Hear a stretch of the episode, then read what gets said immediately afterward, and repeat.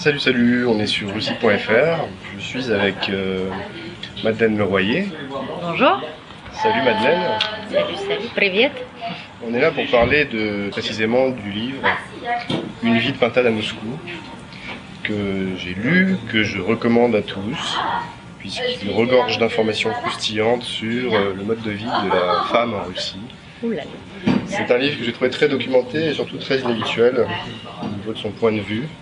Ça nous parle un petit peu des coulisses de la féminité russe, quelque chose qu'on connaît très mal en France. Et ça regorge d'anecdotes assez croustillantes sur toutes les facettes euh, de ce que c'est qu'être une femme en Russie aujourd'hui. Tu peux te présenter en quelques mots? Alors, je peux me présenter en quelques mots. Donc, euh, Madeleine, j'ai 27 ans, je vis, je travaille à Moscou depuis euh, euh, septembre 2008. Euh, en fait, euh, je suis journaliste. Euh, je travaille pour euh, plusieurs médias français et francophones, radio, presse écrite, euh, télévision. Et puis, euh, voilà, je me suis immergée dans la, la basse-cour moscovite euh, pour parler des pintades euh, avec beaucoup, j'espère, d'affection. Parce que c'est ça le, le principal objet de, de- ce bouquin. Pour moi, c'est un grand cri du cœur pour Moscou et pour ses habitantes. Effectivement, et ça se ressent très fort. J'avoue, je m'attendais à un livre euh, féministe, au sens pas forcément le plus positif du terme. Et J'étais très surpris en lisant, euh, en lisant ce livre de voir qu'il n'y avait aucun jugement qui était porté sur, sur tout ça, que c'était euh, assez factuel et très très fourni d'informations inattendues, parfois très drôles, d'autres fois un peu plus dures parce que la vie n'est pas facile pour les femmes en général et aussi en Russie. Et voilà, en tout cas, Une vie de pintade à Moscou, c'est un bouquin qui en apprend beaucoup, euh, trouve, euh, sur la Russie. Et c'est pour ça aussi que c'est intéressant. Euh, J'ai vu quelque part dans ton livre que la femme était le meilleur atout de la Russie. Alors, c'est pas tout à fait moi qui le dis, c'est une citation de Ilya Tensipel, qui est euh, le fondateur, euh, un, des, fondateurs de la maison d'édition Afficha, du magazine Afficha, puis qui est ensuite devenu un, oui, un vrai groupe, euh, et qui maintenant est à la tête du projet Strelka à Moscou sur Krasny Oktябr, donc un des lieux vraiment les plus en vogue. Strelka, évidemment, pour ceux qui ne sont pas moscovites, euh, une école d'architecture, de design, euh, adossée à euh, un restaurant club avec l'été une, des terrasses les, plus fréquentées de, Moscou. Voilà, et il, in- il incarne un petit peu ce- cette envie de vivre différemment, et ça fait partie des gens d'ailleurs qui n'ont pas attendu qu'il se passe plus ou moins des choses sur la scène politique pour euh, prendre euh, des initiatives. Voilà. Et donc lui dit, euh, il reconnaît d'ailleurs entre les lignes que, euh, que les hommes, euh, euh, comment dire, euh, ont pas, ont pas, ont pas fait ce qu'ils auraient dû faire. Ils n'ont pas fait, ils n'ont pas tout à fait répondu au rendez-vous de, de la transition euh, post-soviétique. Et euh, il dit qu'effectivement les femmes sont euh, le meilleur atout dans le sens où elles portent le pays et je pense que lui il le disait aussi avec beaucoup d'affection où, où- où elles l'inspirent. Voilà, où elles sont un peu, on, alors ça, on retombe sur la figure de, la, femme russe en tant que muse, mais voilà, il, le disait comme ça. Et moi, alors bon, ça c'est pour lui. Moi, je suis assez convaincue que c'est un des meilleurs atouts, mais je pense que les femmes aimeraient qu'il en soit autrement. Les femmes, je pense, aimeraient, en tout cas celles que j'ai rencontrées, elles aimeraient avoir des hommes qui soient des compagnons de, bon, déjà qui soient des compagnons de vie, donc avoir un, un homme dans leur vie, ce qui est pas, et elles aimeraient qu'ils aient une place euh, plus, euh, comment dire, euh, responsable, pour le dire comme ça. C'est vrai que ce qui transparaît euh, au travers de ton, de ton livre, c'est que les, les femmes ont vécu une transformation euh, assez considérable ces 10-15 dernières années. Et euh, qu'on soupçonne assez mal d'ici. On, on arrive toujours avec un a priori sur la femme russe qui est très euh, stéréotypée. C'est la bimbo russe, euh, super jolie, incroyable. Ça flash au niveau des hommes. Les femmes françaises en sont souvent jalouses. D'ailleurs, je crois que tu, tu commences ton bouquin Oui. un petit peu comme ça Ah oui, oui. en disant si je peux juste lire une phrase. Euh, J'ai bien failli leur décerner avec aigreur la palme mondiale de la gallinacée sans cervelle. Et c'est comme ça que Je ne l'ai pas euh, Et tu ne l'as pas fait. Voilà. Euh, Bah, non, mais c'est évident que ce, ce- ce cliché euh, existe. Il existe euh, euh, non sans raison, mais moi j'essaie de le déboulonner parce que euh, je, crois que derrière ces créatures qui font tellement fantasmer tout le monde, il y a des êtres humains dotés évidemment d'intelligence, de courage, et, etc. Et, et souvent extrêmement surprenantes. Enfin, c'est justement quand on est dans les premiers moments comme ça d'approche un peu jalouse, on rencontre des filles qui non seulement sont très apprêtées, très jolies, qui sont plus dans la vulgarité quand même globalement, en tout cas à Moscou. pu l'être à ce moment. Moi je pense qu'on est loin, on a, les années 90 c'est En terminé. tout cas en apparence. Voilà, et, et, et qui sont euh, très, euh, très cultivés, très. euh, je veux dire, c'est- en fait.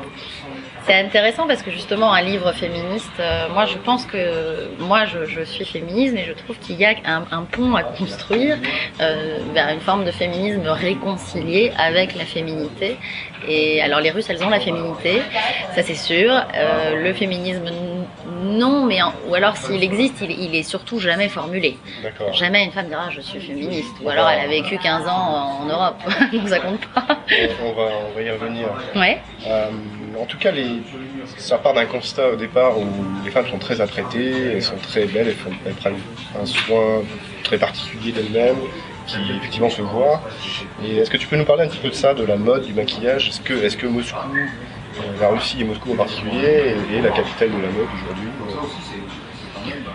Dirais que c'est la capitale de l'envie de mode, parce que c'est pas la capitale de l'industrie de la mode, parce qu'il n'y a pas, euh, a pas d'industrie textile. euh, Les créateurs euh, sont, euh, on ne peut plus euh, confidentiels, euh, mais c'est la, c'est la, c'est la capitale de, de cette, de cette, oui, de cette envie de, de, de nouveauté, de, de beauté, de, euh, et avec, c'est vrai, des C'est-à-dire qu'elles essayent énormément de choses vue- Ouais, elles essaient, oui, c'est ça, de l'expérimentation aussi. Je pense qu'elles sont beaucoup plus audacieuses.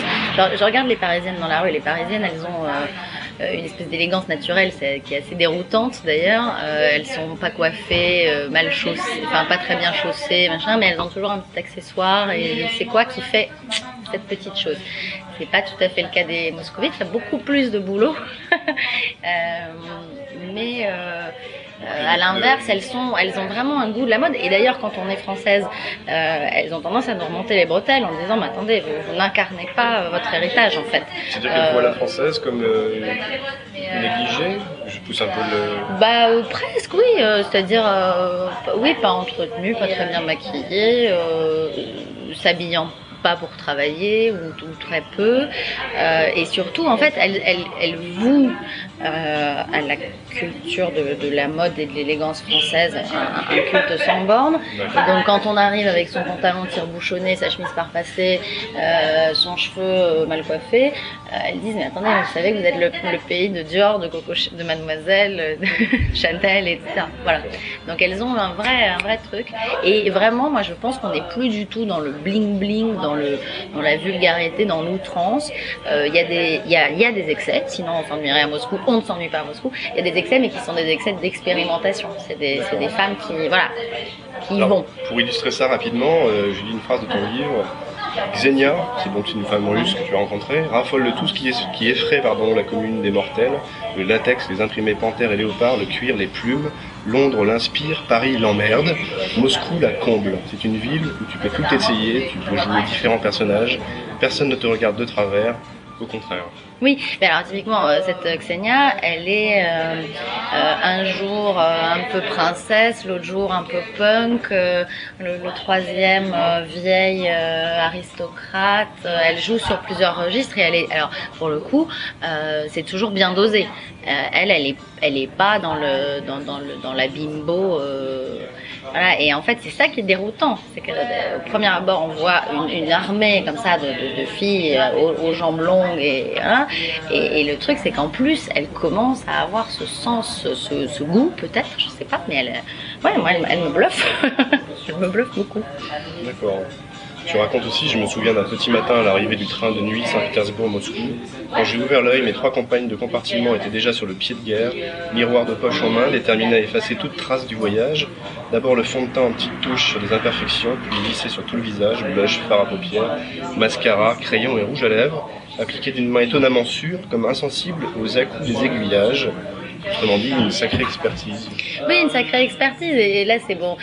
Moi, j'ai voulu aussi jouer un petit peu sur ce, ce décalage euh, culturel. Alors, pas toujours être la française mal coiffée, mal maquillée, mais euh, en tout cas, c'est vrai que oui, une, une, une, expertise. Et ce que je dis, c'est qu'en fait, euh, moi, mon interprétation, moi, en tout cas, une de mes interprétations, c'est que c'est une société difficile, une ville difficile, et que euh, la beauté est à la fois recherchée en tant que telle, mais aussi utilisée euh, comme euh, une arme, comme, un, comme, une, comme une armure, pour, comme une carapace pour, pour affronter cette société qui est vraiment, je trouve, assez musclé, quoi, assez difficile. D'accord, c'est étonnant du coup comme carapace de, de s'habiller derrière finalement des, des, élans de féminité qui, qui paraissent assez... Mais, mais, parce que c'est une carapace, comment dire, euh, qui, qui, déroute, euh, qui, qui, permet de, en tout cas, d'amadouer euh, l'adversaire, pas l'adversaire, mais disons le, les hommes de façon plus évidemment un petit peu plus subtile. Mais moi, je pense que c'est ça. Y a un côté euh... et puis il y a un côté revanche, évidemment, évidemment, évidemment. On peut pas, peut pas parler de, tout ce culte de, la beauté et de la mode euh, sans parler du passé soviétique où tout ça est tout simplement interdit, inaccessible, euh, et que euh, euh, trouver un rouge à lèvres, c'était des trésors d'ingéniosité, que, euh, enfin, je veux dire, c'est comme ma grand-mère après la guerre, c'est des filles qui se dessinaient le bas couture au crayon sur, sur la jambe nue. Voilà, donc donc c'est ça, elles vengent aussi la frustration de, de leur mère, de leur grand-mère. D'accord. Et pour revenir à un petit stéréotype qui va illustrer tout ça, ça sera, on va pas rester sur les stéréotypes, mais je pense que tout, le monde, tout, toutes les personnes qui sont allées à Moscou un jour ont vu, ont vu des filles en mini-jupe et talons aiguilles en plein hiver se, se, dandiner sur la glace et ne pas tomber et réussir quand même à se déplacer malgré des conditions qui sont quand même extrêmes et certainement pas faites pour le talon aiguille. Non. Et, euh, et, alors tu les as suivies pour savoir comment elles font?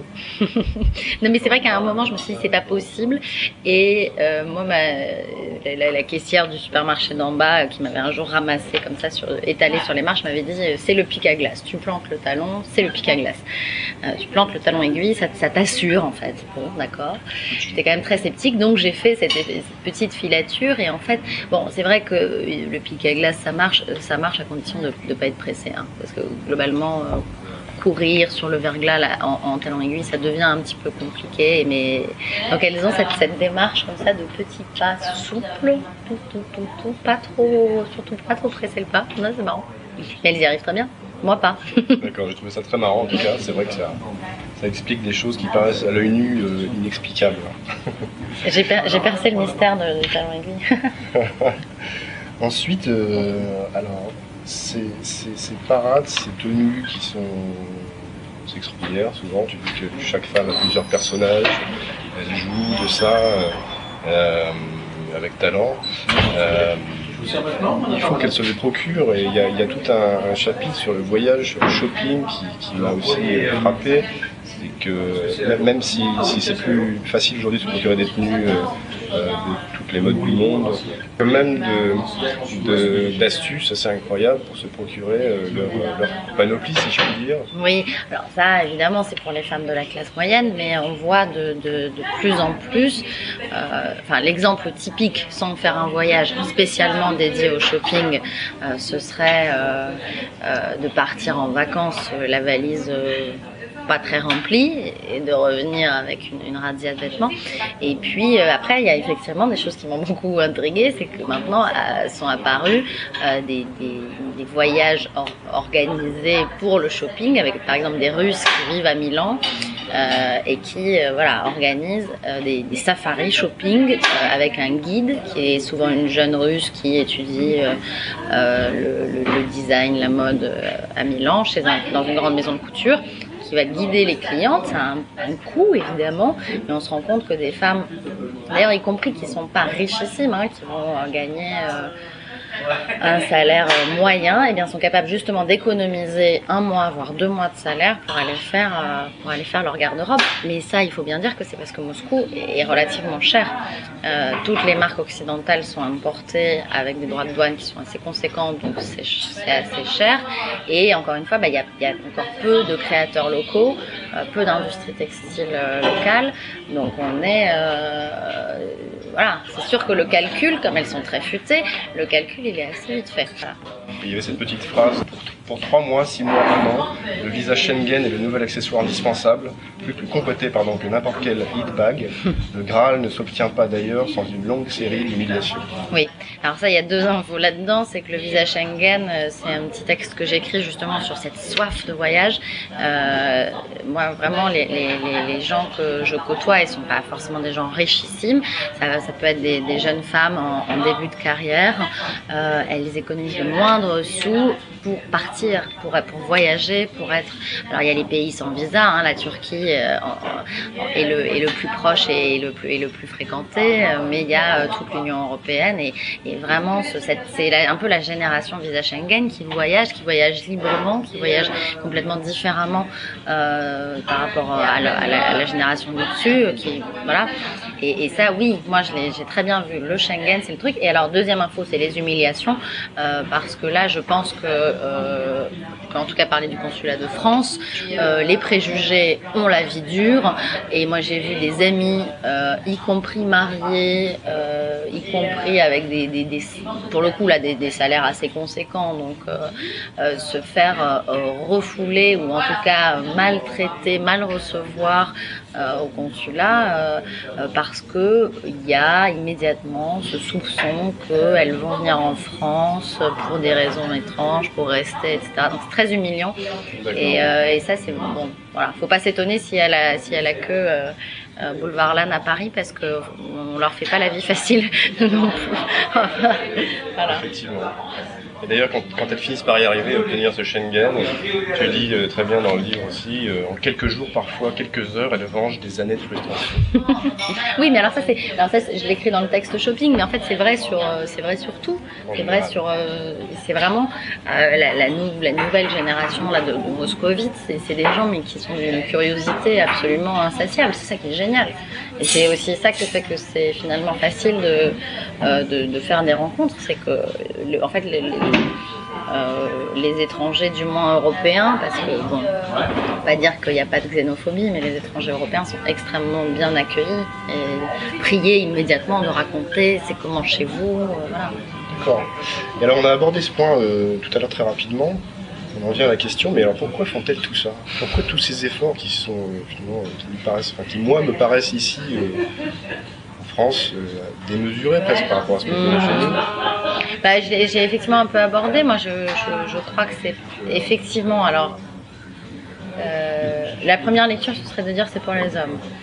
Euh, y a beaucoup de femmes qui me répondent c'est pour les femmes dans le sens où la, la, c'est une vraie il y a une vraie concurrence euh, entre femmes et donc euh, voilà un truc comme ça. Donc elles font elles, sont bien parce qu'elles savent elles se savent regarder scruter. Deuxième donc ça c'est la deuxième lecture. Et la, lecture moi je pense de fond c'est ce que j'abordais ce que j'abordais c'est c'est-à-dire ce une revanche hein, et un combat un combat parce que euh, faut s'imposer dans cette société euh, c'est pas des femmes oisives, des femmes qui, travaillent, qui, voilà, et euh, bah, faut y aller quoi. Et...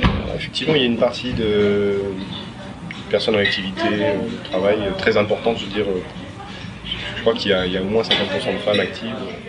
Bah ça, c'est aussi un, héritage, hein, c'est que les femmes russes sont parmi les femmes les plus éduquées en termes d'accès à l'éducation au monde, euh, et que oui, elles travaillent. Alors après, il y a des grosses interruptions de carrière euh, liées aux grossesses, euh, mais, mais oui, à, Moscou, les femmes sont des femmes actives. Or, disons, la caste de la Rubliovka, où c'est donc des, très riches, où là c'est un petit peu à part, mais mais la moscovite moyenne, elle bosse.